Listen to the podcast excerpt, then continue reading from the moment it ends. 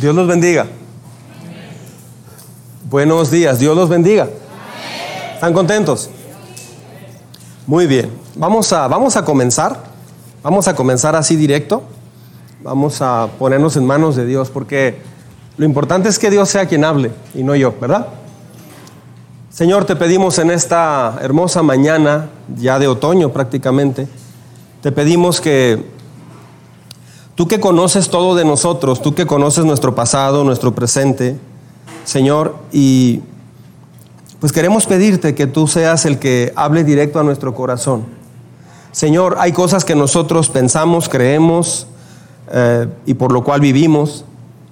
Señor, eh, de acuerdo a lo que hemos aprendido en la vida, pero también hay cosas, Señor, que, que nos están moviendo a hacer cosas que, que tal vez nos han dañado y eso viene de algunas mentiras que creemos o, cosas que hemos aprendido equivocadas de alguien más. Por eso en esta mañana es bien importante para todos nosotros aquí que ya que estamos aquí, Señor, por favor nos ayudes. Estamos aquí ya y, y, necesitamos de tu ayuda para que se pueda entender este mensaje, para que este mensaje no sea un mensaje donde llega al intelecto solamente. Por favor, Señor, pon este mensaje en nuestros corazones. Yo te, lo, yo te lo digo, Señor, te lo pido, comenzando por mí. Ayúdanos a poner en práctica esto que oímos, si no, pues sería pérdida de tiempo. Te lo pedimos, Señor, en el nombre de Jesús. Amén. ¿Cómo ver el favor de Dios en mi vida? Parte 2. ¿Cómo, ¿Cómo se le hace para que Dios actúe a mi favor? ¿Sí? La, la semana pasada, la semana pasada vimos cómo el pueblo de Israel, después de 70 años de cautiverio, eh, los conquistó el imperio babilónico. Vimos cómo, eh, cómo, Dios después de 70 años les permite regresar, les permite regresar a, reconstruir los muros de Jerusalén. Ah, Dios es fiel y Dios les había dicho que los iba a regresar. Y, regresan en tres etapas en realidad. Primero regresaron, eh, regresó Esdras y luego Nehemías y Zorobabel. O sea, a través de estos tres líderes regresaron varios remanentes de Israel. Ah, hay una frase mientras Nehemías está planeando y orando sobre todo cómo regresar para reconstruir la muralla que había sido destruida. Ah, una, una, de las cosas más, más importantes que, que podemos ver es un versículo donde Nehemías dice, y el rey accedió a mi petición porque Dios estaba obrando a mi favor. O sea, cuando, cuando podemos ver eso, cuando podemos entender eso, nos damos cuenta de que todo lo que pidió Nehemías no, no se lo dieron por buena gente ni por bonito, se lo dieron porque Dios estaba obrando a su favor. ¿Cómo le hicieron para comenzar de nuevo? Bueno, lo primero que se necesita hacer cuando estuviste en una etapa desconectado de Dios o has estado lejos de Dios, una de las cosas que más urgentemente ah, hay que hacer es que Dios obre a tu favor, o sea, vivir de tal forma para que Dios esté de tu lado, para que Dios obre de acuerdo a tu favor. Tener el favor de Dios nuevamente es clave. Una persona puede decir, ya me reconecté con Dios, ya regresé. Mientras no tenga otra vez el favor de Dios sobre su vida, es cuestión de días que se va a desanimar esa persona otra vez. Entonces, no es cuestión de decir, bueno, pues a ver cómo le hago, me voy a esforzar para, para tener el favor de Dios. Dios no obra a favor de todos. Eso necesito decirlo bien claro. La Biblia lo enseña. Dios no obra a favor de todos. Dios obra a favor de personas que viven de cierta forma. Ahora, lo interesante es que Dios te ayuda también a vivir de esa cierta forma. No nada más te deja solo con tus fuerzas, pero si le pides a Dios que te ayude, mucha gente trata de acercarse a Dios, pero no lo han logrado porque ah, ellos tratan de vivir de acuerdo a su filosofía, a su manera de ver las cosas. Algo bien común que, va a pasar el día de hoy, déjeme le, le profetizo, espero e, e, equivocarme en esta profecía. Le voy a profetizar lo que a veces sucede con algunas personas. Ah, pasó conmigo alguna vez, ¿eh? Por ejemplo, yo estoy predicando, estoy enseñando un versículo, diciendo algo, y en lo que lo estoy predicando, la gente que está escuchando, alguien que está escuchando, dice más o menos algo así. Sí, pues eso es lo que él dice, pero yo pienso diferente. Entonces, eso que se dijo ya se, ah, se agarra y se echa a un lado. Entonces, ya no sirvió. Sí, pues como si fuera tan fácil. No, pero pues no, yo no puedo hacer eso. Pum, se agarra y se echa a un lado. Eso se le llama humanismo eh, al 100%. O sea, humanamente digo, no, yo no puedo hacer eso o no estoy de acuerdo de eso. Entonces, por eso mucha gente puede ir a una iglesia, pero no, no alcanza a conectarse con Dios, no alcanza a tener una vida con Dios. ¿Por qué? Porque vale más o puede más su conocimiento, su sabiduría, su inteligencia. Pero la realidad es que ah, nunca se puede vivir de acuerdo a la inteligencia del ser humano, a la capacidad o filosofía del ser humano. Necesitas a alguien más grande que tú. Esa persona es Jesucristo. Ah, sabiendo que estás lejos de Dios, ¿qué es lo primero que se necesita hacer? Que Dios actúe a tu favor. ¿Cómo se le hace? Es lo que la semana pasada comencé a compartir. Le animo a ver el mensaje de la semana pasada. Y el día de hoy voy a terminar ese mensaje. Ah, si algo necesitas después de haber regresado a los brazos de Dios, es que Dios actúe a tu favor. Que Dios esté de tu lado. Dios no está del lado de todos. O sea, Dios te ama, pero cuando no actúas o vives de cierta forma, Dios no va a... O sea, no necesariamente estás en el camino de Dios. Mucha gente dice, no, Dios me acompaña. Primero Dios y Él me acompaña y va conmigo. Y, y como yo creo en Dios, Él siempre está conmigo. No, no es así. Si, si, fue, si así fuera, todo el mundo estaría muy diferente. No es cierto eso, es una mentira. Si en alguna iglesia le han dicho eso, le han contado mentiras, lo han engañado, lo han estafado o la han estafado. No es así. Entonces, ¿cómo se hace? Pero hoy le voy a explicar en detalle cómo se hace. Ah, hay que hacer, hay que hacer no lo que yo quiero hacer, sino hacer lo que Dios está bendiciendo. O sea, hay cosas que Dios no bendice y hay cosas que Dios sí bendice. Necesito entonces entender dónde Dios está bendiciendo. Es como cuando a alguien se le pierde un anillo y anda buscando el anillo y, lo anda buscando ya por seis horas, dos, dos días, tres días hasta que alguien le pregunta, este, ¿y dónde lo perdiste? Allá por Anapra. ¿Y por qué lo andas buscando acá? Por, por... Dice, no, pues como aquí vivo, pues me pongo a buscarlo aquí. No, o sea, tienes, tienes que buscarlo, o sea, tienes que saber buscar. Entonces, si Dios bendice a los que hacen tal o cual cosa, métase allí. Si está el chorro de agua de este lado, pues no, no te enjabonas de este lado. Te enjabonas y te, te, aquí donde está el agua, métase al agua. ¿Me estoy explicando? Un día en un retiro de jóvenes, me acuerdo que este, empezó a llover en la sierra y ya tenían dos días sin bañarse los muchachos. Entonces ya así como que se ponía complicado, ¿verdad? Y, de pronto llovió y había eh, un techo de lámina y un como, un, un, como canalito, entonces caía el agua así muy padre, la lámina acanalada y caía muy padre el agua. Entonces rápido aprovecharon, fueron por champú y todo y se enjuagaron y en eso se paró la lluvia. Entonces se quedaron como tres así con el jabón y con los ojos llorando. Este, pero se, eh, se, lavaron el pelo bien los que luego, luego actuaron. Sí, o sea, se metieron al, agua, al chorro. Entonces, la semana pasada vimos tres puntos de cómo hacerle para que, ¿qué hizo el pueblo de Israel después de eh, tener una ciudad destruida? Tal vez usted tiene un matrimonio destruido, tal vez usted tiene una vida destruida, tal vez usted eh, dice, no me gusta mi vida, o sea, no, no me está gustando como estoy viviendo, eh, tal vez estoy ocupado, ocupada, me esfuerzo, bla, bla, bla, pero ah, siendo sincera o sincero, hay cosas que sé que no voy bien, o sea, mi conciencia me dice que algo no va bien, como hombre o como mujer sé que algo no va bien y sé que no voy a terminar bien, pero, pero ¿cómo le hago? Bueno, el pueblo de Israel ya había pasado por una etapa bien dura, bien dura. Destruyeron el templo, destruyeron las murallas y, y ellos hicieron tres cosas que vimos la semana pasada. En primer lugar, se reencontraron con la palabra de Dios nuevamente. Usted puede decir, no, es que yo leo la Biblia. Ok, si usted lee la Biblia y usted no ha cambiado, no, no está leyendo la Biblia. Está leyendo un libro pero no está leyendo realmente la palabra de Dios. O sea, no está sabiendo leer. Puede tener doctorados, puede, tener, puede, puede ser maestro de lectura y redacción, pero está leyendo la, la Biblia como un libro, nada más, un libro de texto. La Biblia no se lee así. ¿sí? La, la, Biblia es para encontrarte con Dios. Entonces, hable con Dios antes de leer la Biblia y Dios le va a hablar. Espere que Dios le hable mientras abra la Biblia y a través de la Biblia Dios te va a dar mensajes. No juegue el, juego que a veces jugamos. Señor, entonces, ¿qué quieres que haga pues con mi esposo, con mi esposa o con mis papás? y, te lleva Dios a un texto donde dice, habla de perdón. Y qué interesante, Señor, el perdón. Sígueme hablando, Señor. O sea, porque, porque mucha gente dice, es que Dios no me responde. No, siempre te responde. Más bien no nos gusta la respuesta, por eso seguimos buscando.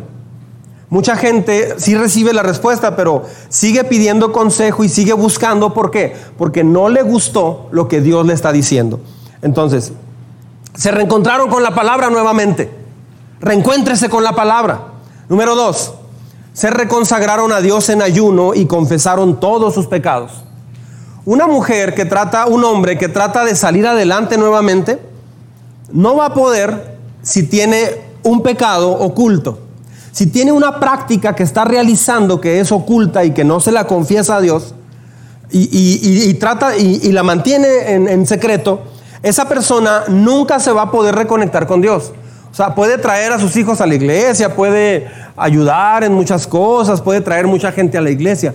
Pero si hay algo que estás ocultando para Dios, que usted está ocultando para Dios, Dios no bendice a una persona cuando esa persona oculta una práctica que tiene. Puede ser algo inmoral, puede ser un adulterio, puede ser estar robando, puede ser eh, estar engañando a, tus papás, puede ser tener coraje hacia alguien y no reconocerlo. O sea, cualquier cosa que usted no le confiesa a Dios, frena inmediatamente tu relación con Dios. Dios no va a orar a tu favor. ¿Me estoy explicando? Ahora, oiga, y si mejor nos da una palabra de motivación, es que primero necesito desatorar lo que está mal. Yo no puedo decirle, mire, vamos a encerrar su carro y se va a ver bien bonito. Vamos a polarizarlo y ponerle rines y llantas nuevos. No, necesito primero decirle, ¿sabe qué? El motor está ya desvielado. Necesitamos arreglarlo. Porque si, si no arreglas el motor, ¿de qué sirve tener un carro muy bonito? Este, entonces, como yo le amo mucho, yo quiero llegar a la raíz del asunto. ¿Sí me explico? Ah, se reconsagraron a Dios en ayuno y confesaron todos sus pecados. Esa hoja de ayuno y oración, cuando ustedes levantaron la mano, es la primera semana, ah, buscamos un día a la semana donde ayunar y por eso se, trabaja en las peticiones de oración. Es fundamental ayunar. Jesús dijo, eh, le preguntaron los fariseos, ¿y por qué tus discípulos no ayunan? Dice, porque yo estoy con ellos, pero cuando yo sea quitado de aquí, ellos van a ayunar. Así es que ayunar te permite ah, deshacerte de todo lo que estorba te permite reconsagrarte a Dios. Entonces es una oportunidad maravillosa. Y ahí le plasmamos en esa hoja de ayuno y oración para que usted seleccione por lo menos un día. Se levanta en la mañana y dice, Señor, este día yo voy a ayunar. No, no, no solamente dejas de comer, oras por tu familia, oras por tu vida, te consagras a Dios, abres la Biblia, buscas a Dios. No, no, no solamente así como que, Señor, te entrego este ayuno, amén. Y a las 3 de la tarde, ya entregué el ayuno, Señor, amén. No, no, buscas a Dios. ¿Sí? En Isaías 56 creo es donde está la descripción perfecta del ayuno. Y dice que no es un día para romper las ataduras y ligaduras, que no es para perdonar, que no es para... Eso es el ayuno. Es fundamental, ¿ok? Número tres, vimos también la semana pasada, se rededicaron, rededicaron su tiempo, trabajo y, eh, y posesiones al servicio de Dios. Ah, el templo, el templo de Dios donde se celebraba todo el crecimiento del pueblo, donde Dios le hablaba al pueblo, donde se celebraba todo el, toda la enseñanza, donde Dios restauraba, donde Dios bendecía, estaba cerrado. Estaba cerrado. ¿Por qué estaba cerrado? Porque no, no se pudo sostener los gastos del templo, porque el pueblo de Israel no estaba ocupándose del sostenimiento del, templo. Ah, el IMSS se sostiene por los impuestos que todos pagamos. Lo pagamos entre todos. ¿sí? Una escuela se sostiene por los impuestos que todos pagamos. Entonces, los gobiernos en realidad copiaron, copiaron el sistema de Dios de que a través de los diezmos y ofrendas se sostuviera la misma iglesia. Eso está plasmado desde el Antiguo Testamento. Ah, muy bien, entonces ellos hicieron estos tres ajustes en su vida. Y Nehemías decía, eh, me, encanta esa, esa parte donde dice, y Dios el rey accedió a mi petición porque Dios estaba obrando a mi favor. Cuando Dios obra a tu favor, las cosas son bien diferentes. No estoy hablando de que voy a alabar a Dios, voy a alabar a Dios, voy a bendecir a Dios, sí, para ver si Dios obra a mi favor. No, un papá espera que un hijo haga tal o cual cosa. Te encargo que puedas, este, no pelees con tu hermano, le hablaste muy feo y lo empujaste, casi lo tiras por la escalera. O sea, por favor, eh, pídele perdón, no vuelvas a hacer eso y alza tu cuarto. Y me llegó un reporte de tu escuela y la vecina dice que tú golpeaste también al, vecino y que le ponchaste la bicicleta al señor de atrás. O sea, tapa de refresco, o sea, una fichita. Entonces, este, el muchachito, el niño dice, mamá, pero te traigo unas flores, porque no encontré otras peores. No, te traigo unas flores, mamá. Luego, ay, mi hijo, qué lindo. Mira, son 24 rosas. Son 24 rosas, mamá. Son rojas, pero se llaman rosas. Toma, mamá. Ay, mi hijo, sí. Oye, pero hablaste con tu hermano. Mamá, te compré un chocolate del que más te gusta. O sea, la mamá llega un momento donde dice, no, no, no, no me hables de, ya no me traigas cosas. El traje deportivo que tanto querías el otro día, allá en Liverpool, te lo compraron mi papá y yo. Bueno, mi papá, pero yo, yo fue el que le dije, mira mamá, mira mamá, hice esto, limpié tu reloj. Sí, sí, Gerardito, está bien. Eh, ¿Me amas? Sí, mi hijo. Yo sabía, mamá, la, abrazo. Yo sabía que me amas mucho, mamá. Bye, bye, voy a hacer mi tarea. se va. ¿Qué pasa ahí? La mamá se va a quedar así como, ¿cómo le hacemos? Ándale pues, mijo. Es tremendo este muchachito. Una buena mamá. Una, una mamá que sabe educar a su hijo lo que va a hacer es, sí, mira, te agradezco mucho, pero ven, siéntate, por favor. Necesito explicarte algunas cosas respecto a todo esto. Entonces, llega un momento donde si el niño no reconoce que se equivocó, la mamá inclusive puede agarrar las rosas y decirle, mi hijo, si me traes esto y esto y esto, a mí no me ayuda. Porque tu corazón está comportándose muy mal, tu actitud es muy equivocada, tu carácter es pésimo. Entonces, no me puedes compensar de esta forma cuando estás obrando así. Lo mismo es Dios mucha, ahorita hay una, una ola muy grande donde me voy a enfocar en alabar a Dios. Es muy, muy famoso ahorita eh, momentos de adoración en las iglesias y es bonito. A mí me gusta. Me encanta la adoración. Dios nos ha bendecido en la adoración, pero la adoración básicamente es eso. Es decirle a Dios, te amo, es decirle gracias, es decir, ¿sí me explico? Pero también Dios espera otra cosa de nosotros. Si una cosa no la haces y en cambio, es que es mucha la gente, no tiene idea cuántos cristianos me han dicho a mí, pastor, estoy yendo a una iglesia que dejaron de venir aquí por algo. Me, cambié de casa y fui a una iglesia más cerca y ahí hay un avivamiento, pastor, tremendo, tremendo, pastor. Hay un avivamiento bien padre, ah, está bien suave. Danzamos y esto y aquí y allá. Este, porque se piensa que eso es lo importante. Sí es muy importante, sí es clave y, es, recibes poder cuando adoras a Dios. Pero cómo vivo es lo más importante. Entonces, puedes tener, puedes tener una vida de adoración y Dios te toca y te bendice, pero ¿qué tal si es tu alma la que Dios está bendiciendo? No es tu espíritu, es tu alma. El alma también siente y puede llorar. Pero puede, puede ser una persona muy adoradora, muy consagrada a la adoración, pero tal vez está fuera de la iglesia, está viviendo de una forma muy diferente. Dios espera las dos cosas. Dios quiere ambas cosas. Cuando se unen ambas cosas, Dios obra a tu favor. ¿Me estoy explicando? O sea, le estoy diciendo cómo canjear esta bendición. Dios quiere obrar a tu favor. Entonces, el cuarto punto, ¿cómo ver el favor de Dios en tu vida? Número cuatro, hicieron de Dios su fortaleza ante los obstáculos. Por eso está muy apropiado el canto último que cantamos ahorita. Hicieron de Dios su fortaleza ante los obstáculos. ¿Sí? Mire, voy a Nehemías capítulo 4, si quiere abrir su Biblia, Nehemías capítulo 4. ¿Sí? Y si no me sigue acá. Nehemías capítulo 4, versículo 1 al 3. ¿Sí? Nehemías 4, versos 1 al 3. Y mantenga su Biblia abierta en Nehemías, porque vamos a usar puros versículos de Nehemías. Cuando Zambalat se enteró de que estábamos reconstruyendo la muralla, ¿y quién es Zambalat? Ahorita lo va a ver, no le va a poner a su hijo Zambalat. ¿eh? Cuando Zambalat se enteró de que estábamos reconstruyendo la muralla, se disgustó muchísimo y se burló de los judíos.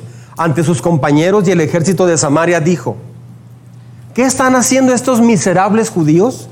¿Creen que se les va a dejar que reconstruyan y que vuelvan a, hacer, a ofrecer sacrificios? Vea lo que pregunta, ¿eh? Dice, ¿Piensan acaso terminar en un solo día? Así es como es la crítica. La crítica es bien absurda. ¿Piensan terminar en un solo día? Claro que no iban a terminar en un solo día, pero es crítica, ¿sí? ¿Cómo creen que de esas piedras quemadas, de esos escombros, van a hacer algo nuevo?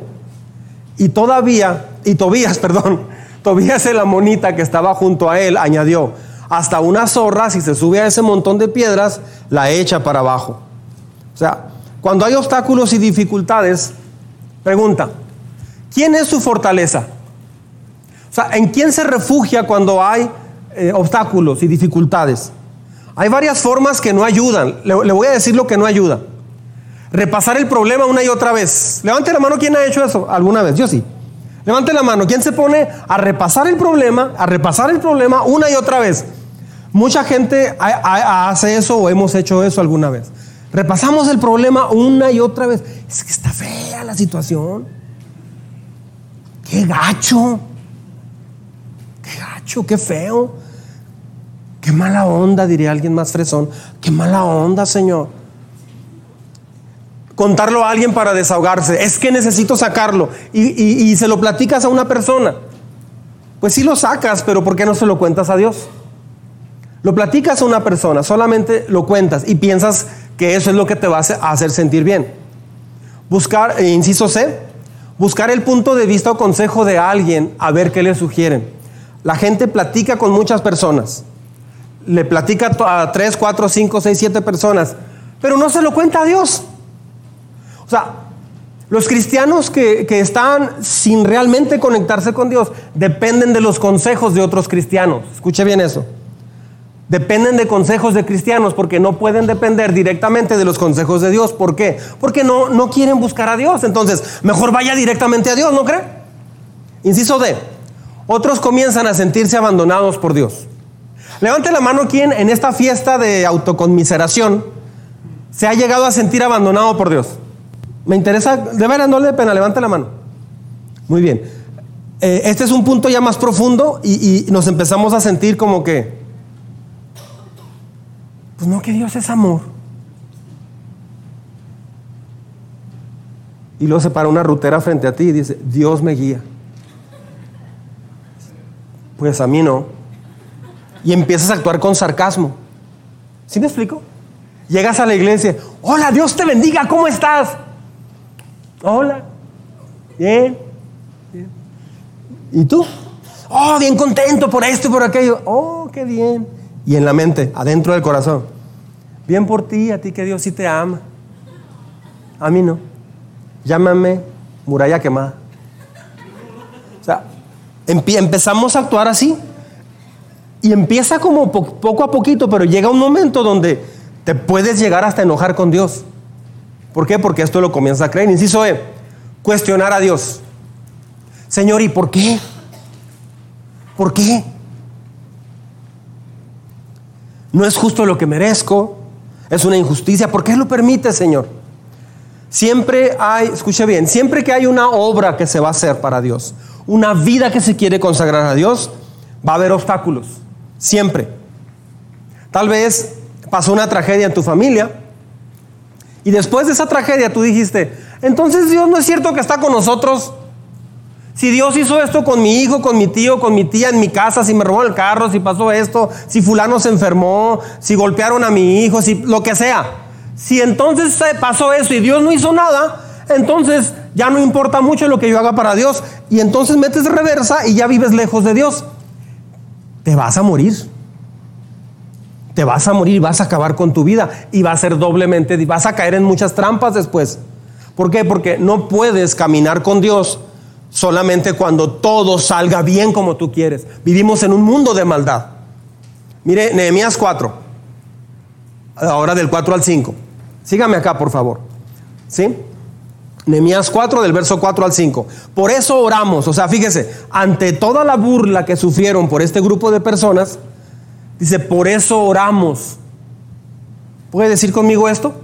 Por eso oramos. Escucha, Dios nuestro, cómo se burlan de nosotros. Haz que sus ofensas recaigan sobre ellos mismos. Entrégalos a sus enemigos, que los lleven en, cautiverio. Note que aunque es una oración de Señor, mm, que recaigan sobre ellos. No dijeron, Señor, que recaigan. ¿Dónde está el arco y las flechas?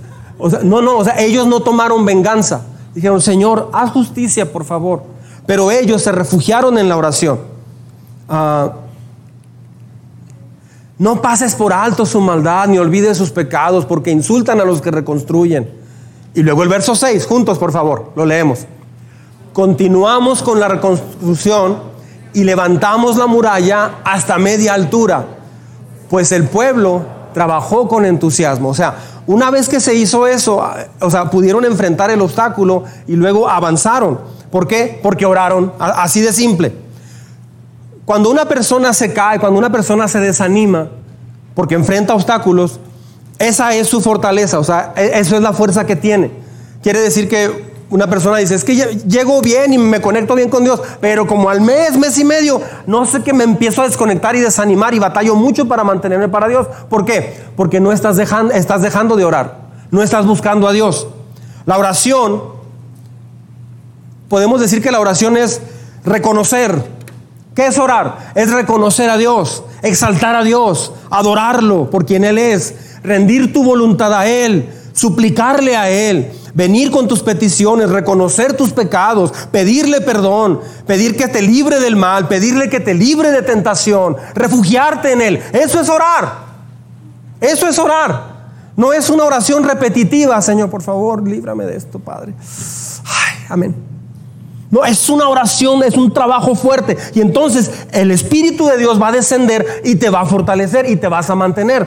Entonces, lo siento, pero cuando alguien deja de sostenerse y, y, retrocede otra vez, es porque lo está haciendo con sus fuerzas. No está usando la oración como el único recurso importante, como lo más importante en ese sentido.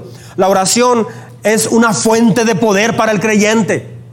La oración te fortalece. Dios te va a forjar en la oración una persona que platica su tragedia, que siempre está batallando, que publica cosas bien depresivas en internet. Yo no entiendo. A ver, los que estén deprimidos y solos y vacíos, mándenme un quién sabe qué. O sea, lo que, eh, lo que estás gritando es, Dios no es suficiente para mí, no tengo tiempo para buscarlo. Dios ofrece una vida plena. Lo que pasa es que realmente no estás buscándolo con todo tu corazón. La verdadera oración que le agrada a Dios es la que hace reverencia a Dios. Es, la que tiene un corazón contrito, o sea, que reconoce sus faltas. No es alguien que está peleando con Dios, se humilla. Humillarse ante Dios es decir, Señor, yo no tengo la capacidad, pero tú sí. Si usted es una persona que dice, yo puedo tener la capacidad, usted ya perdió. no va a poder buscar a Dios nunca, jamás ni se le ocurra. Inténtelo, pero nunca se va a encontrar con Dios. Dios nunca se encuentra con alguien que es autosuficiente o se cree autosuficiente. ¿Está diciendo que los cristianos entonces son losers? Ajá. Soy el más grande loser de aquí. Si eso es ser loser, sí. El cristianismo se basa en entender que eres un loser. Pero los demás, aunque tengan mucho éxito, también son losers, nomás que no lo saben. No lo reconocen. Ellos están tratando de llevar una vida por sus fuerzas, con su capacidad, con su eh, preparación académica, con su economía, con su astucia, no sé. No lo van a lograr. Espérese 10, 15, 20, 30 años. No lo van a lograr porque Dios lo dice. Es mucho, orar es ir a Dios y decirle, Señor, yo no puedo, ya me cansé de esta vida, ya me cansé de mis planes y de intentar. Mis ideas, mis planes, mis anhelos, mis estrategias, mis astucias, Nada funciona. ¿Por qué? Porque Dios no te creó para que te muevas por ti solo. Dios te creó para que dependas de Él en oración. La oración transforma la vida del ser humano. Mientras no entienda eso, Dios no va a poder obrar a tu favor porque no te refugias en Él. La oración es buscar una fuerza que no tienes. Orar es, eh, si se te está acabando la fuerza un lunes, martes, pues es momento de orar. Si estás contento, es momento de orar. Orar es expresarle a Dios lo que hay en tu corazón. Es una conversación con Dios, no es un monólogo. Si usted hace un monólogo con Dios, Señor, y fíjate que así, pues la verdad me siento bien mal y estoy bien triste por esto, y luego que mi esposo, quién sabe que, mis hijos, no sé qué tanto, y la economía, y luego mi tía, Señor, para variar, fíjate, me habló y no sé qué tanto, bla, bla, bla, bla, bla, bla, así. Y pues bueno, en fin, Señor, te pongo estas peticiones en nombre de Jesús, amén, y se va. Es un monólogo. Espere a que, espere a que Dios le conteste. Una persona me dijo, ah, chis pues achis, claro. Entonces, ¿sabías que Dios te contesta? Pues a mí no me ha contestado. Pues atrévase. Espérese, quédese ahí en silencio. Y si quiere abrirlo, Señor. Señor. Si, me diste todo lo que te dije, ¿no me vas a decir nada? Háblame, Señor. Y abra la Biblia. Lea algo, ciérrela y vuelva a hablar con Él y espérese. Eso es encontrarse con Dios. No es un monólogo. La oración es aburrida cuando es un monólogo, pero es fascinante cuando es un diálogo con Dios. Jesús dijo, mis ovejas oyen mi voz y me siguen. Ah, yo no he oído la voz. Ah, métase a orar y va a empezar. Dios personalmente, Dios le va a enseñar. Personalmente Dios se va a encontrar con usted. ¿Alguien no cree en Dios? Ah, métase con Dios. Dígale, Señor, yo no creo que existes, pero puedes, puedes ayudarme a entender si, si existes, yo quisiera conocerte. O sea, si es verdad que ese es un buen ateo. Si es verdad que existes, yo quisiera conocer, yo quiero conocerte.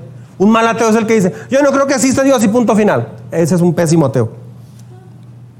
Una conversación con Dios es, es una conversación. Las partes interactúan. Dios sigue hablando cuando oramos.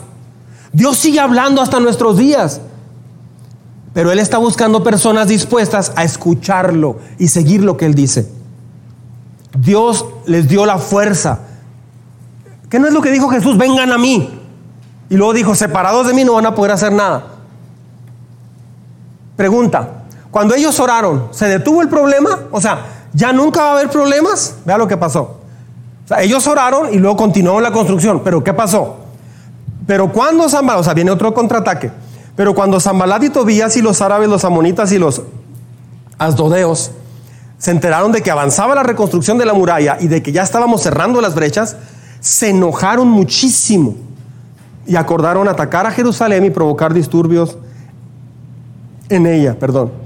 Por su parte, la gente de Judá decía, los cargadores desfallecen. aquí se empezó a poner fea la cosa.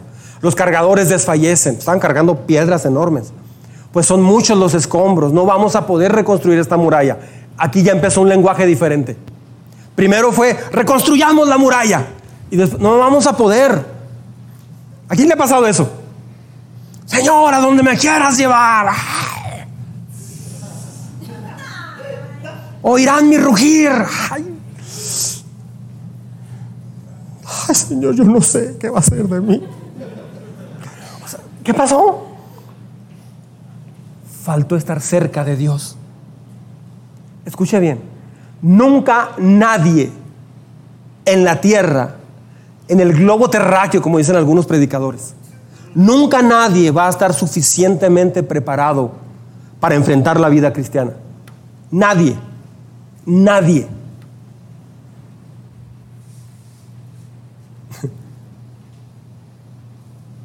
Lo vas a poder hacer si aprendes a depender de la fuerza, el poder y la guía de Dios. El cristianismo no es un autosostenimiento espiritual, no es una autofortaleza, no es una autodedicación. El cristianismo es reconocer que en ti no mora nada bueno. Lo único bueno es porque Dios por su misericordia ha hecho una transformación en tu corazón. Dios se perfecciona en personas así. Quien se cree sabio termina muy mal. ¿Por qué? Porque dice la Biblia que Dios resiste a los, a los soberbios, pero Él bendice y da gracia a los humildes.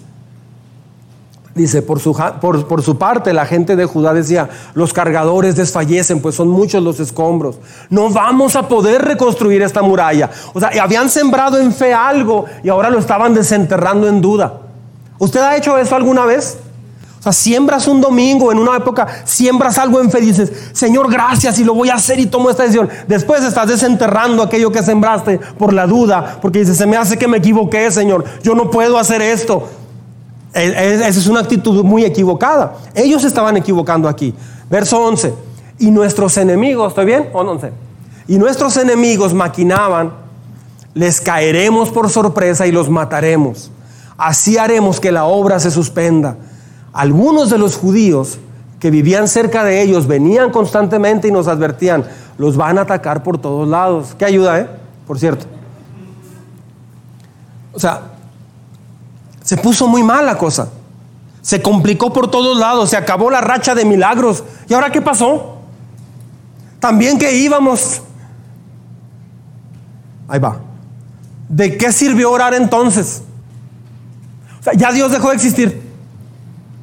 Viene un obstáculo, se pone oro y no pasa nada, o un ratito se complica más. No, Dios ya no existe, era, era solamente una idea de mi mente, en realidad era psicosis colectiva, o no sé qué era. Se decepcionan, se quiebran. ¿Para qué voy a la iglesia si nada cambia? Si me pasaron tragedias en mi familia, ¿para qué? ¿Para qué soy fiel en mi vida, en mi economía? ¿Para qué oro por mi familia si todo sigue igual? Bien quebradizo el asunto. Escuche, la oración es la fuente de poder del Hijo de Dios. Un Hijo de Dios que vive por lo que ve, no es Hijo de Dios. El justo por la fe vivirá. No vivimos por lo que vemos, vivimos por lo que Dios es capaz de hacer más adelante, si sigo confiando en Él. Otra vez, no viva por favor por lo que ve, viva por lo que Dios es capaz de hacer con una vida que se entrega a Él. No le, no le puedes poner términos a Dios. Señor, si mi esposo no regresa en un mes, eh, no sé, ya no te voy a buscar, ya no vengo a la iglesia. Mi familia no cambió, mi hijo sigue igual y mi esposa sigue igual. No, Señor. Ni me contrataron, ni me subieron el sueldo. Es más, se me ponchó la llanta antier. ¿Por qué ligamos todo eso con, con que Dios ya no es Dios? ¿Y por qué se frena eso? Porque Dios no está a tu favor. ¿Por qué? porque dependemos de lo que vemos en lugar de ir en oración a Él. Un hijo de Dios basa sus fuerzas en el Todopoderoso y se resguarda en Él. ¿Puede decir conmigo Todopoderoso? Una persona me dijo una vez, híjole pastor, si yo me sacara la loto, yo, le daría así, mire, 10 millones de dólares para que hiciéramos un arca increíble y, no hombre, hasta una troca le regalaba. Y quién sabe qué más. Y yo le decía, yo, yo así pensaba hace muchos años. Pero luego entendí la palabra todopoderoso. Mío es el oro y la plata, dice Dios. Si no nos da algo, es porque no es su tiempo. O no lo necesitamos o nos quiere enseñar algo muy grande que no aprenderíamos si estamos en esa situación.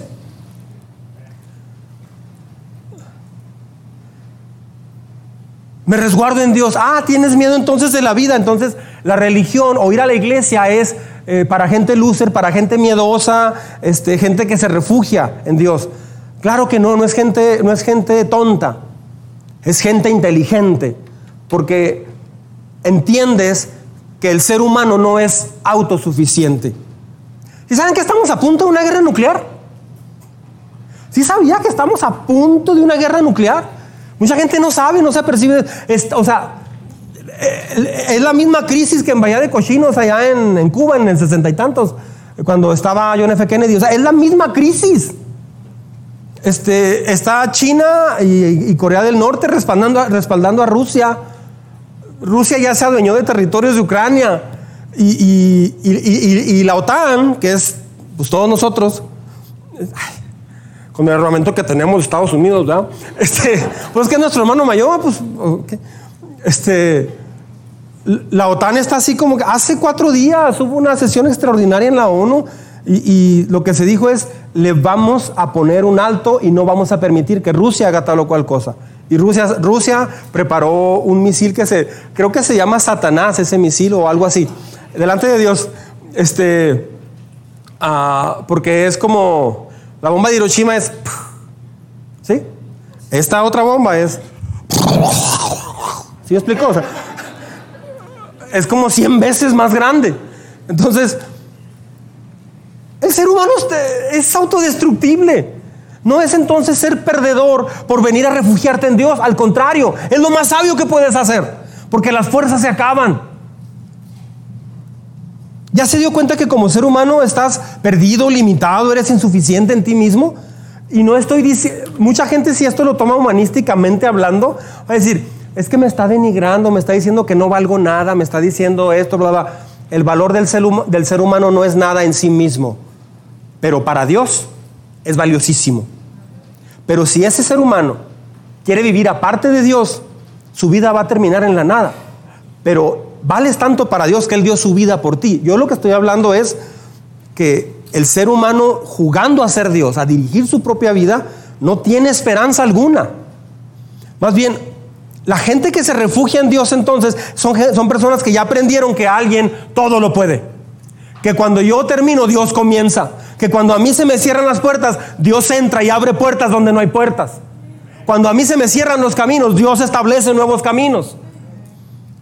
Hay alguien superior a mí, alguien que abre puertas y cuando yo no veo ninguna salida. La oración es la fuente de poder del creyente.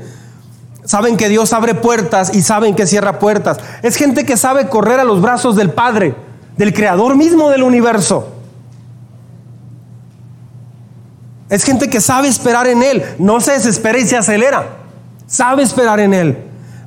No depende de su instinto, depende de Dios. No depende de las circunstancias, depende de Dios. ¿Qué hicieron entonces? Oraron otra vez. Se puso más complicado, vuelven a orar. Oramos entonces a nuestro Dios y decidimos montar guardia qué? Día y noche para defendernos de ellos. Así que no obtienes el favor de Dios solo porque sí. El favor de Dios lo encuentras cuando te relacionas con Dios tiene planes a futuro. Deje que Dios los guíe. Ahora, cuando vas a Dios, entonces Dios usa tu creatividad, tus ideas, tu estrategia, pero cuando viene todo de Dios. Esto significa que no, no estaban distrayéndose, no estaban abandonando su puesto. Cuando hay obstáculos, eh, obstáculos es una prueba para crecer. Mejor hay que volverse a Dios, ¿no cree? ¿Se da cuenta? Dios se va a hacer cargo de todo. Mire lo que pasó. Luego de examinar la situación, me levanté y dije a los nobles y gobernantes y al resto del pueblo, no les tengan miedo. ¿Por qué, ¿Por qué sale con este mensaje, Nehemías? Porque oró, tuvo estrategia, tuvo valentía, tuvo fortaleza. La valentía no vino porque es muy, muy machín, no es porque estudió en el TEC de Juárez. Ah, no es porque salió el TEC de Monterrey o de la Uni. No, no es porque se apellida, no sé, González o Pérez o... No, no. Es porque... Y fue a Dios. Y entonces Dios le dio palabras específicas. Usted necesita ahorita palabras para sus hijos que no tienen a Dios. Tú necesitas palabras diarias de Dios para la gente que te rodea.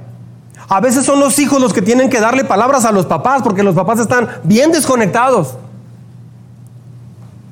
No les tengan miedo. Acuérdense del Señor. Note lo que está diciendo, que es grande y temible y pelea por, eh, peleen por sus hermanos, por sus hijos e hijas, por sus esposas y por sus hogares. ¡Wow! Una vez que nuestros enemigos se dieron cuenta de que conocíamos sus intenciones y de que Dios había frustrado sus planes, todos regresamos a la muralla. Y cada uno, ¿qué hizo? Cada uno a su trabajo. Yo les había dicho a los nobles y a los gobernantes y al resto del pueblo, la tarea es grande y extensa. Y nosotros estamos muy esparcidos en la muralla, distantes los unos de los otros. Por eso, al oír el toque de alarma, cerremos filas. Vea esto, nuestro Dios peleará por nosotros. O sea, Dios es el que peleaba por ellos, pero ellos, ¿qué hacían? Cerraban filas. Ellos oraron. De hecho, la mitad de las personas que estaban trabajando ya para este punto tenían una espada y una cuchara de albañil. O sea, estaban listos para la pelea, pero sabían que Dios iba a pelear por ellos. Ellos hacían su parte entonces. Dios pelea por ti cuando haces tu parte. Cuando lo buscas y dependes de Él, porque sabes oír su voz. La muralla se terminó el día 25, Nehemías 6, 15 al 16. La muralla se terminó el día 25 del mes de Elul. Su reconstrucción había durado ¿cuánto? 52 días. A mí me gustaría, si, si Dios me permite ver, y si no, el que se quede pastor, que, que si un día construimos el arca, el templo, escala 1 a 1. A mí me gustaría que se prefabricaran, así, se hacen las maquiladoras ahora, ya todo prefabricado, e iniciar una etapa de ayuno y de oración para que se pueda comenzar y terminar en 52 días. A mí me gustaría eso. Se me haría, se algo muy padre. Este, bueno, eso es algo personal. Cuando todos nuestros enemigos se enteraron de esto, las naciones vecinas, ¿qué pasó? se sintieron humilladas, pues reconocieron, aquí va, que ese trabajo se había hecho con la ayuda de nuestro Dios. ¿Se da cuenta por qué depender de Dios es tan grande y tan importante? Avanzas mucho más. ¿Sí? Número 5. Último punto. Número 5. Una y otra vez, ajusta y cambia para mantenerte en obediencia a Dios ajusta y cambia. ¿Sabe, ¿Sabe qué es ajustar y cambiar? Se lo voy a explicar. Ajustar y cambiar es ajustarte y cambiar. Como el diccionario Chihuahua que llevamos en la primaria, ¿se acuerdan? Este, enfurecerse, acto de enfurecerse. Ah, pues me dejas igual. Y los que eran así como más riquillos, traen, un laruz así bien padre. No, uno llevaba uno de esos de cinco pesos chiquitos. Este, mucha atención. Si ya Dios los había perdonado y estaban restaurando todo y reconstruyendo, ¿cómo le haces para que Dios siga actuando a tu favor? Dios ya había hecho el milagro a través de Artajerjes y los libró de sus enemigos. Todo, todo, todo, todo. Se le llama, ¿sabe cómo? Renovación. Después de esto, rededicaron el templo y lo que vimos la semana pasada y todo así bien padre. Todo aquí muy bien. Terminaron el templo, perdón, la, muralla, reconstruyeron, ya Dios los había perdonado, ya estaban otra vez en su casa, en su nación, en su tierra. La semana pasada vimos que se restableció el diezmo, la ofrenda, eh, otra vez los levitas pudieron trabajar en el templo, se reinició el servicio a Dios. El altar Dios mandó que estuviera siempre ardiendo. Todos los, elementos del Antiguo Testamento son un simbolismo para el Nuevo Testamento, nuestra época. Eh, el mantener el altar ardiendo no es más que tu vida con Dios, en la presencia de Dios.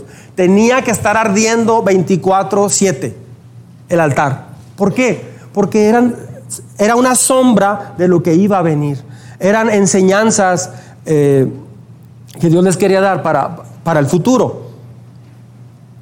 Pues bueno, sucedió que se acaba todo el trabajo y Nehemías regresa a Persia con el rey Artajerjes. Se fue, él dejó todo bien establecido, los levitas trabajando en el templo, eh, antes trabajaban en día sábado y Dios les había dicho que ese sábado lo usaran para eh, eh, reconsagrarse a Dios, que fueran al templo, que adoraran a Dios, que no hicieran otro trabajo. Ellos habían olvidado eso. Se va Nehemías y después de unos 10 años, unos 10 años, regresa. Vea esto.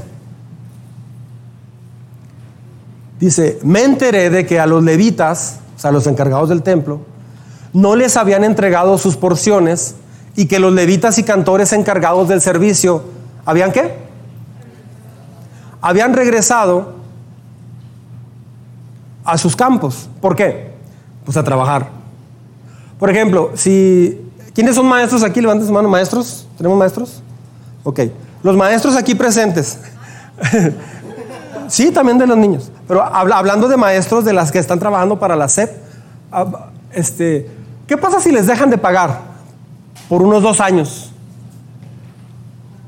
Pues van a tener que hacer otras cosas. ¿Sí me explico? O sea, porque...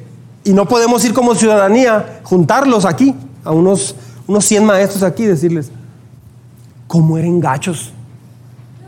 Así decía Priscila, ¿cómo eran gachos? Entonces ustedes dan clases por la nación, no más por dinero.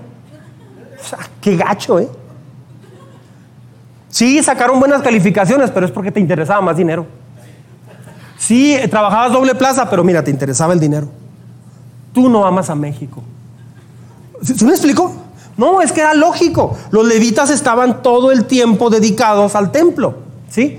Pero, este, entonces, dejan de, de recibir, pues, ¿qué hicieron? Se fueron a sus campos. Uno puso una ferretería, otro puso una tienda de abarrotes. Este, verso 11 dice, así que reprendí a los jefes y les dije, ¿por qué está tan descuidado el templo de Dios? O sea, otra vez pasó lo mismo. Luego los reuní y los restablecí en sus puestos. Todo Judá, y una vez que se restableció todo, dice, todo Judá, o sea, todo el pueblo, trajo a los almacenes la décima parte, o sea, el diezmo, del trigo, del vino y del aceite. También los, los tirios que vivían en Jerusalén traían a la ciudad pescado y otras mercancías y las vendían a los judíos en qué día? Otra vez se, se retomó esa práctica. Ahora, ¿esto qué tiene de malo? Que por estas prácticas Dios los entregó a otra nación. Por esto y mucho más, obviamente. Así que censuré la actitud de los nobles de Judá y les dije, ustedes están pecando al profanar el sábado. Lo mismo hicieron sus antepasados, aquí va. Por eso nuestro Dios envió toda esta desgracia sobre nosotros y sobre esta ciudad. ¿Acaso quieren que aumente la ira de Dios sobre Israel por profanar el sábado? Este. ¿Qué, ¿Qué se tiene que hacer? Volver a, recambiar, volver a reajustar, volver a reconsagrarte. Porque lo entiendes, pero como al mes, a, los dos meses necesitas renovarte en esa área. Entonces, cada domingo, en los cursos, en- en reuniones que hacemos, se está renovando, Dios está renovando. Renuévese, reajústese. Si usted dice, no, es que yo ya aprendí, o yo ya fui un tiempo, yo ya. No, necesitas renovarte. O si no, si no te renuevas, pues nos vamos a morir. Fuimos creados para renovarnos. ¿Sabía que cada nueve meses se renueva todo nuestro ser? Hueso, cartílago, venas, todo se renueva cada nueve meses, hasta gran parte del cerebro. Cada dos semanas se renueva gran parte de nuestra piel. O sea, la creación de Dios es una renovación. Póngase de pie, por favor.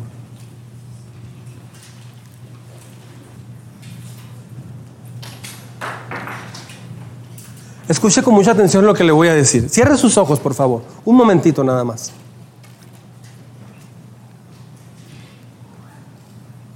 ¿Qué, vamos a hacer? ¿Qué vamos a hacer cuando vengan obstáculos? Cierre sus ojos un momento, por favor, para que no se distraiga. ¿Qué hacer cuando vienen obstáculos? ¿Qué hacer cuando vienen situaciones con las que con las que batallamos? ¿Qué hacer cuando las cosas se complican y no esperábamos que se complicaran?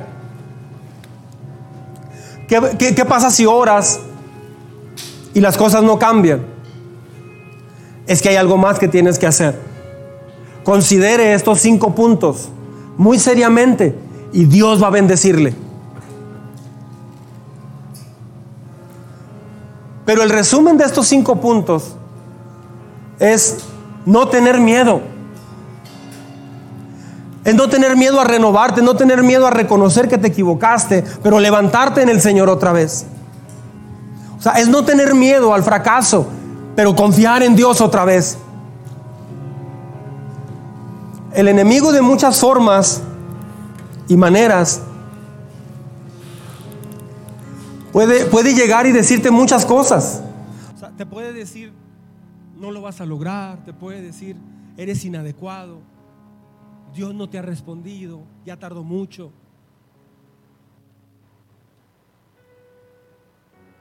¿Qué quiere Dios que hagamos? Dios quiere que te levantes. Dios quiere que tomes fuerzas en Él. Dios quiere que te refugies en Él.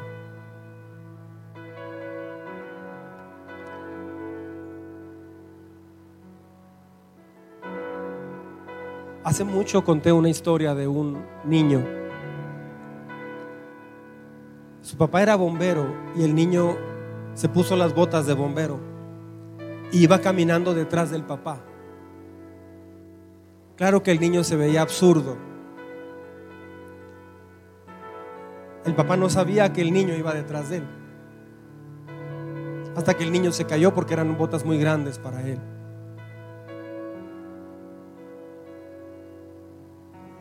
Tal vez usted ha tratado de caminar detrás de Dios.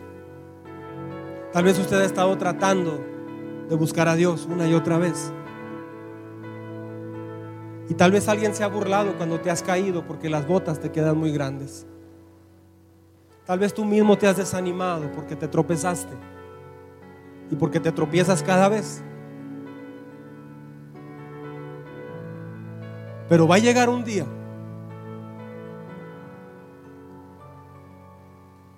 donde nadie se va a reír de ese niño. Si ese niño persiste en caminar detrás de papá, un día lo va a hacer muy bien. La diferencia es el tiempo y la constancia. Usted no puede ser constante en usted mismo, pero Dios sí te puede hacer constante. Así es que confesar mi pecado volverme a Él, reconsagrar mis bienes a Él, rededicarme a Dios, hacer de Él mi fortaleza cuando vengan obstáculos y renovarme, renovarme cuando necesite hacerlo. Eso me va a enseñar a caminar con Dios. Renovarse significa no tirar la toalla, sino más bien renovarse. Si usted en su mente piensa que nada va a cambiar y que todo lo que usted haga no tiene una buena consecuencia, entonces ¿dónde está la fe? Si usted cambia para ver cambios, usted no está obrando en fe, usted está haciendo un contrato con Dios. Y Dios busca fe, dice la Biblia que, es, que sin fe es imposible agradar a Dios. Sin fe nadie puede agradar a Dios. De hecho Jesús dijo, conforme a tu fe será hecho. Entonces si usted es una persona que ya, ya se le quemó su espíritu, por así decirlo, ya se te quemó el, tu parte de, tu, la parte de tu corazón que decía, voy a buscar a Dios y voy a esperar cosas de Dios grandes. Si ya una parte dice, no, de nada va a servir buscar a Dios usted necesita renovarse inmediatamente. Porque usted ya dejó de creer en Dios y de creer en el Todopoderoso. No es posible pensar que nada va a cambiar si me consagro a Dios. No es posible ah, decirle a Dios, me voy a consagrar, pero tú necesitas hacer esta parte. No, eso no es así. Eso no es humildad, eso no es un siervo de Dios, eso no es un hijo de Dios. Se necesita venir a Él. Si usted ha batallado con todo esto, si usted necesita hoy fortaleza de parte de Dios, porque no tiene fuerzas para caminar ya en Dios, porque es difícil hacerlo, porque no tiene la energía, porque no perdió la fe, se extravió en su brújula, lo que haya sido ¿Por qué no renovar su fe hoy? ¿Por qué no renovar tu entrega a Dios? ¿Por qué no hacer estas cinco cosas hoy mismo y venir y confesárselas al Señor? Si hay alguien aquí que de acuerdo a estos dos mensajes, Dios le habló y ya se dio cuenta que exactamente Dios no está obrando a su favor porque necesitas renovar tu compromiso con Dios.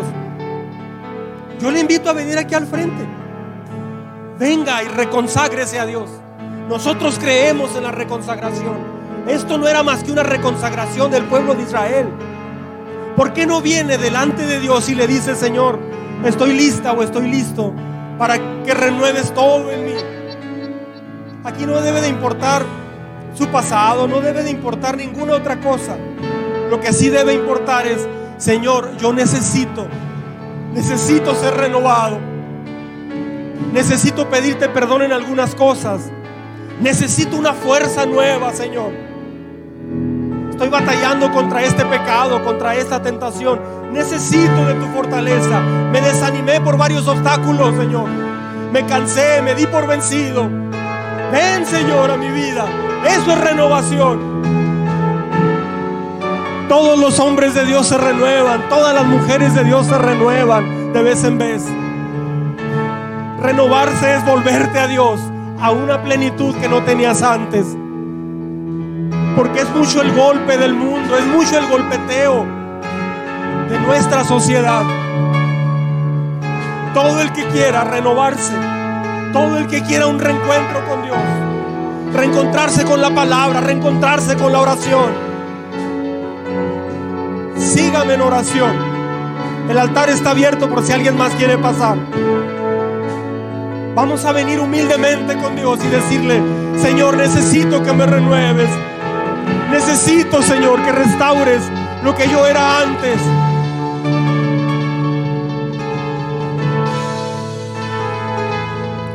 Vamos a orar. Vamos a orar. Hay que venir al Señor. Todo el que quiera ser renovado, el que quiera hacer, poner en práctica esto que enseñamos en dos semanas, sígame con todo su corazón. Dios está viendo esto. Dios lo está viendo.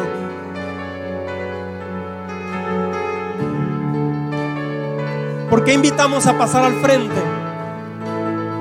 El pueblo de Dios se renovó de pie en la plaza pública públicamente inclusive confesaron sus pecados. Aquí no vamos a pedir que usted haga eso, pero por eso pedimos que venga al frente. Vamos a orar. Vamos a orar. Este es un momento muy especial. Señor, vengo delante de ti, Padre venimos delante de ti. Sí como uno solo, Señor. Porque queremos reencontrarnos con tu palabra. A veces se ha pasado más tiempo, Señor, en redes sociales y en otras cosas, Señor, que en tu palabra. Enséñame, Señor. Dígale, vamos. Enséñame a reencontrarme con tu palabra. Me da pena, Señor, cuando tu palabra me adormece o, me aburre. O empiezo a bostezar en cuanto la comienzo a leer. Y me siento culpable, Señor. Por favor, renueva en mí, Señor, un corazón enamorado por tu palabra. Hoy te pido perdón porque no voy a tu palabra regularmente, como antes, como debiera. Hoy, Señor, hago un compromiso contigo en esto. Hoy, Señor, te confieso todo pecado que no te he confesado. Hoy te confieso y me comprometo a no encubrir mi pecado delante de ti. Perdona mi pecado, Señor. Cada, quien aquí confiese personalmente algo que no le ha confesado a Dios, si es que Dios se lo muestra. Voy a dar un minutito, 30 segundos para esto. Cada quien en lo personal necesita hacer esto. Y Dios le va a mostrar si necesita también confesárselo a alguien más. Si tú has pecado contra tu esposa o contra tu esposo, necesitas pedirle perdón a Dios, pero también a tu esposo o a tu esposa. Si has tomado algo que no es tuyo en el trabajo, necesitas pedir perdón.